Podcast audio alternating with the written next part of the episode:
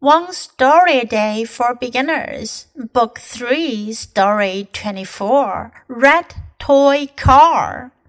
Johnny loves his red toy car, but the wheels fell off while he was playing. He began to cry.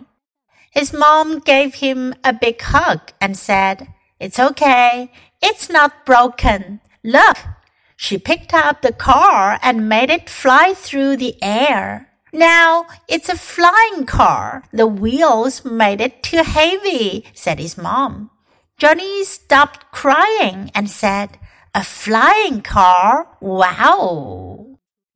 这故事讲的是 Red Toy Car，红色的玩具小车。Johnny 是个小男孩，Johnny is a little boy。 强尼 loves his red toy car. 他喜欢他的红色玩具车。But the wheels fell off. 可是呢，轮子掉下来了。While he was playing, while he was playing 表示时间，在他玩的时候，轮子掉下来了。He began to cry. 他开始哭了。His mom gave him a big hug and said, 妈妈给了他一个 big hug。 大大的拥抱，然后说：“It's okay, it's not broken，没问题的，它没坏。Look，看啊，She picked up the car and made it fly through the air。”她就把小车给捡了起来，然后呢，让车在空中飞行。Now it's a flying car。